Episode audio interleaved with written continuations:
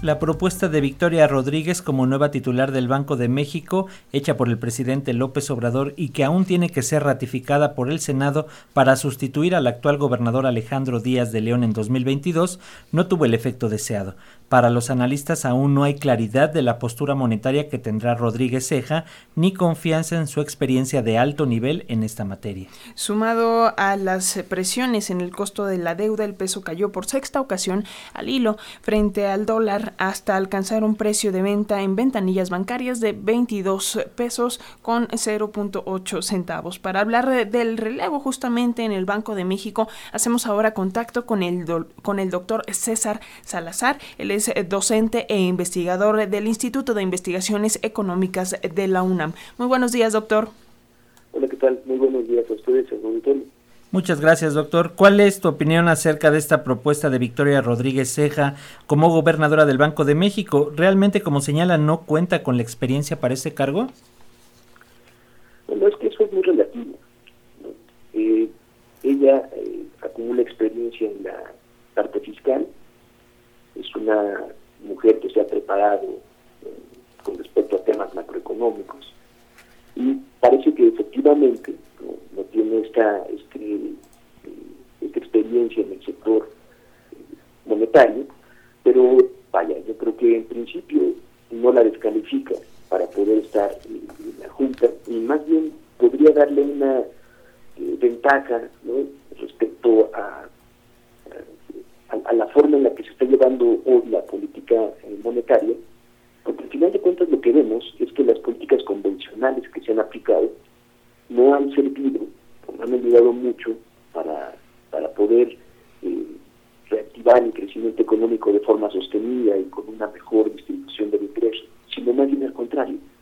Se utilizan medidas de política monetaria que son convencionales y me parece que eso eh, lo que va a tener son más efectos en contra de una expansión de la actividad económica.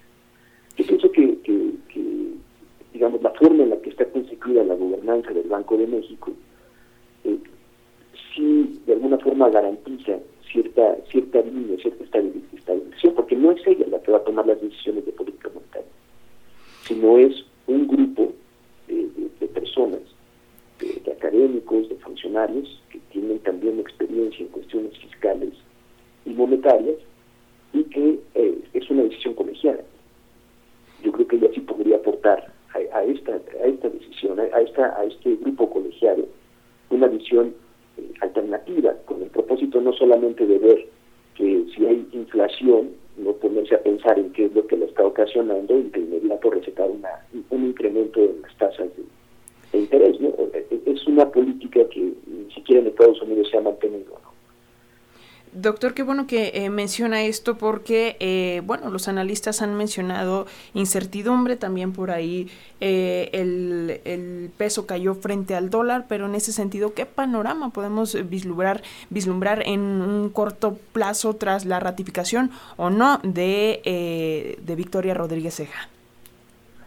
Bueno, lo, lo que ha ocurrido en el mercado financiero estos últimos días es un poco eh, el cambio que hubo en la postura de quién iba a estar al frente del Banco de México. Sin duda que eso pudo generar, o sea, los bancos, los, los perdón, los, los bancos centrales se supone que tienen que buscar una credibilidad, una estabilidad. Y parte de sus decisiones pues son eh, tienen que tienen que ser muy transparentes con el propósito de no hacer ver que pueda existir una haya un interés detrás de postularla. Entonces, sí, el, cambio, que me diga Herrera después, eh, ella, yo creo que el cambio sí puede generar cierta incertidumbre. Pero ciertamente el mercado financiero en, en, el mundo, el mercado financiero mundial, está, está un poco desconcertado por otras cosas. También está la parte del COVID. Hay, hay, hay un elemento muy importante que es dadas las presiones que hay en, Estados Unidos también de inflación y lo que podría ser un regreso a la normalidad monetaria en aquel país, eso es realmente la fuente de inestabilidad. Porque hasta ahora se ha mantenido la fe con esta política de no incrementar la tasa de interés. Pero en cuanto ellos hagan el anuncio de que se va a normalizar, o incluso lleven a cabo una primera tanda de incrementos en la tasa de interés, en ese momento se descontrola todo y, no importará quién habrá sido eh, seleccionado para estar en la silla del gobernador o gobernador del Banco de México. O sea, es, es, es, una, es, un, es un problema multifactorial. Doctor, eh, sin duda también un elemento que parece importante abordar, independientemente de todo lo que nos ha señalado en materia económica, es también lo que se señala de que podrían hablar también de un caso de misoginia, cuando no se hablaba de una mujer al frente de un organismo central como el Banco de México y sobre todo en este ámbito financiero, económico, en donde las mujeres eh, no han tenido el acceso suficiente. Bueno, claro, es, es lamentable. Yo, no, yo no pienso en términos de si, es hombre o mujer.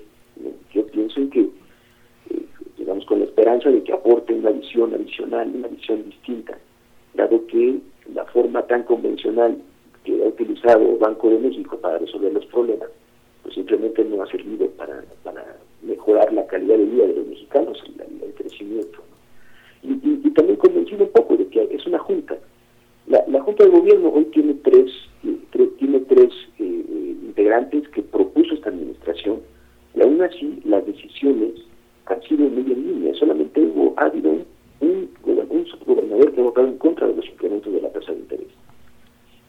Entonces, yo creo que, que, podrá ser, al menos en, la práctica, podrá ser rico y, lo que sí tiene que cuidarse mucho son las formas, la transparencia de las decisiones, por qué se toman decisiones, que no se deje ver que solamente es un eh, es algo que se evita desde Palacio Nacional.